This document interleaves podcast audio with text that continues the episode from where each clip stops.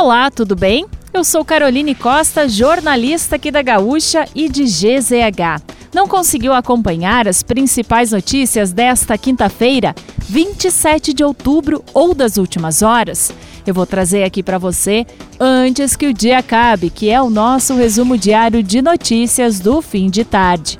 Oferecimento é de MrJack.bet, palpite certeiro, saque instantâneo. Acesse mrjack.bet e desafie-se resfriar climatizadores, geladeira portátil resfriar, sua companheira em qualquer lugar.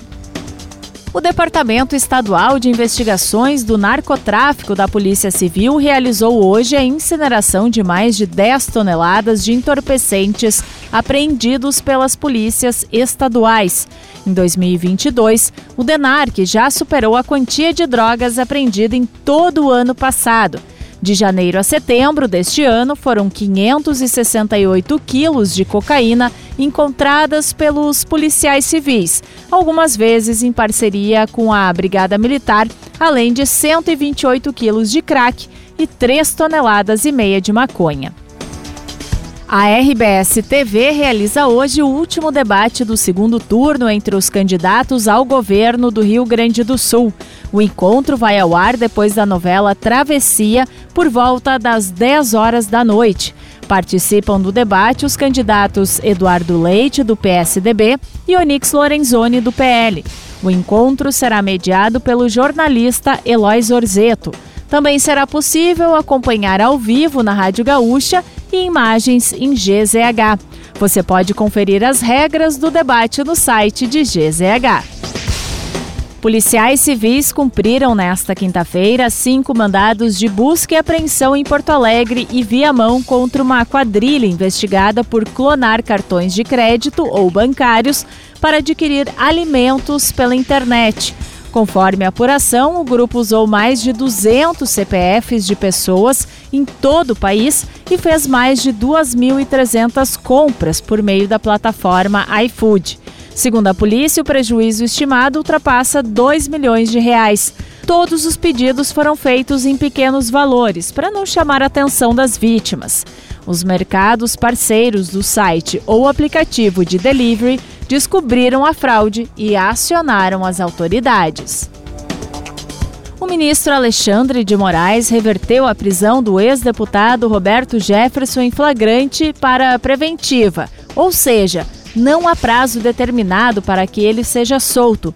O político está detido em um presídio no complexo de Jericinó, no Rio de Janeiro. Jefferson foi preso em flagrante e responde a um inquérito por quatro tentativas de homicídio após ter atirado contra policiais utilizando fuzil e granadas, armamentos de uso restrito. Em depoimento, o ex-presidente do PTB alegou que não pretendia ferir ninguém. A defesa dele foi procurada e ainda não se manifestou. A 68ª Feira do Livro de Porto Alegre começa amanhã no Centro Histórico da capital. O evento ocupará a Praça da Alfândega e trechos da Rua dos Andradas, Travessa Sepúlveda e Rua Cassiano Nascimento. A feira será realizada até o dia 15 de novembro com área infantil e juvenil funcionando das 10 da manhã às 8 da noite e a área geral do meio-dia e 30 às 8 da noite. Entre as atrações haverá bate-papos, palestras, saraus, oficinas e sessões de autógrafos. A edição deste ano presta tributo aos 250 anos da capital. E para fechar o nosso resumo de notícias, antes que o dia acabe, tem a previsão do tempo para amanhã. O tempo fica firme em todo o território gaúcho e as temperaturas seguem altas. A mínima do dia de 7 graus é esperada para Pedras Altas. Já a máxima chega a 33 em Novo Tiradentes, em Porto Xavier e em Porto Lucena. Em Porto Alegre, a variação térmica fica entre 15 e 30 graus.